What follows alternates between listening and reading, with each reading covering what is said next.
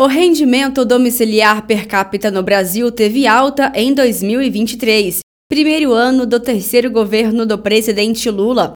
Ficou em R$ 1.893 por mês, um aumento de 16,5%, divulgou o Instituto Brasileiro de Geografia e Estatística.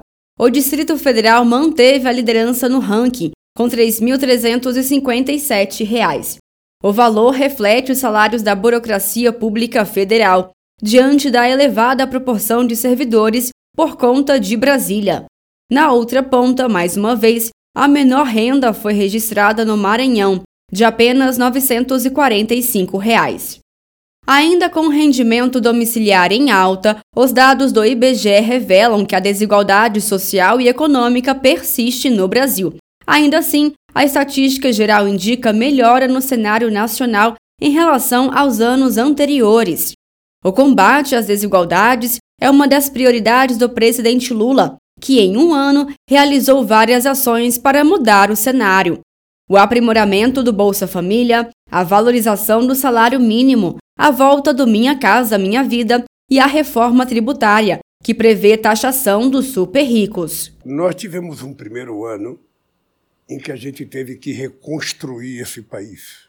Então você teve que reconstruir os ministérios, você teve que reconstruir as políticas públicas e você teve que reconstruir muitas das coisas que a gente tinha deixado acontecendo ainda no tempo da Dilma e que tinha sido paralisado.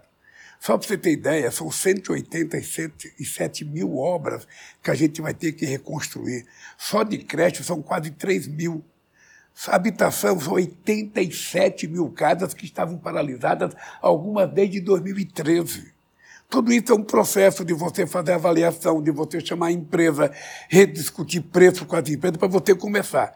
Além disso, nós lançamos 2 milhões de novas casas até 2026. Bem, então o que, é que eu tenho dito para as pessoas? Para as pessoas entenderem, é como se você tivesse comprado uma terra e você começasse a querer produzir naquela terra. Então nós tratamos a terra, recuperamos a terra. Antigamente a gente falava aramos a terra, sabe? Colocamos adubo, colocamos semente e esse ano de 2024 é o ano da gente começar a colher aquilo tudo que foi plantado em 2023. O ministro do Desenvolvimento e Assistência Social, Família e Combate à Fome, Wellington Dias, destacou a Aliança Global contra a Fome e a Pobreza, iniciativa do presidente Lula que também reafirma o compromisso do seu governo em combater as desigualdades sociais. A única guerra que o Brasil defende é contra a fome e a pobreza. E a gente dar as mãos com mais e mais líderes do setor público e do setor privado para esse objetivo. O mundo tem uma concentração de riqueza gigante. Né? Quando a gente pega é, metade da humanidade, que são os mais pobres, 50%, eles respondem por 2% da riqueza.